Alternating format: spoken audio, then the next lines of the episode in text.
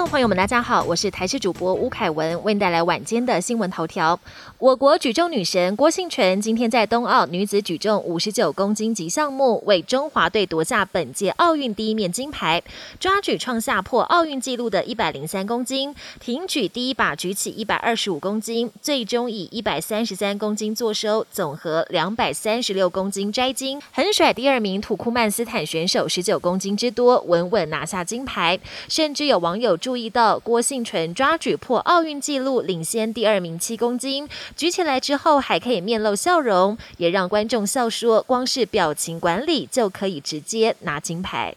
指挥中心今天公告重新开放疫苗意愿登记，而且疫苗选项新增了国产疫苗高端。但如果更改意愿，就会优先处理上一轮七月十九号前已经完成登记者，之后才会处理更新的一轮。另外，现在已经开放三十八岁以上的民众预约第四轮施打的时间和地点，但是有民众没有等到疫苗预约通知简讯，就先去系统预约，却发现预约成功，质疑中央没有把规则讲清楚。害他之前白等，错失理想的预约时间。对此，指挥官陈时中回应：确实不需要等简讯寄来就可以上系统预约登记，简讯只是用来提醒民众。台湾疫苗覆盖率截至二十六号为止，已经达到百分之二十八点七四，剂次人口比也来到百分之二十九点八六。但现在仍有不少民众都还在等待莫德纳疫苗。指挥官陈时中说，第五轮虽然有机会可以打到，但整体莫德纳疫苗的量到货数量相对少，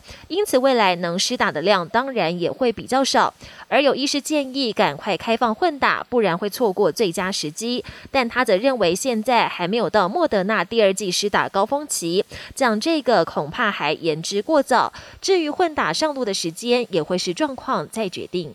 国际焦点：日本冬奥如火如荼进行中，东京疫情也持续延烧。今天新增确诊人数飙到两千八百四十八人，比前一天增加了快一千五百人，创下东京新高纪录。东京奥委会也宣布，今天再新增两名外国选手确诊。冬奥才登场五天，确诊的相关人员已经来到一百五十五人。新冠疫苗不同厂牌能否混打，又要如何混打，在国际间一直有热烈讨论。各国专家也有不同的意见，各说各话，没有定论。根据南韩最近发表的研究发现，先接种 A Z 疫苗再打辉瑞疫苗，比打两剂都是 A Z 疫苗产生的中和抗体更多，对病毒的防护力也更高。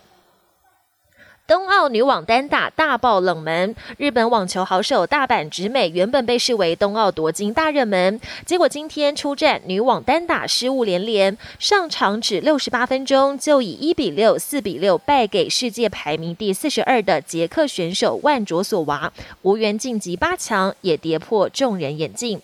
本节新闻由台视新闻制作，感谢您的收听。更多内容请锁定台视各节新闻与台视新闻 YouTube 频道。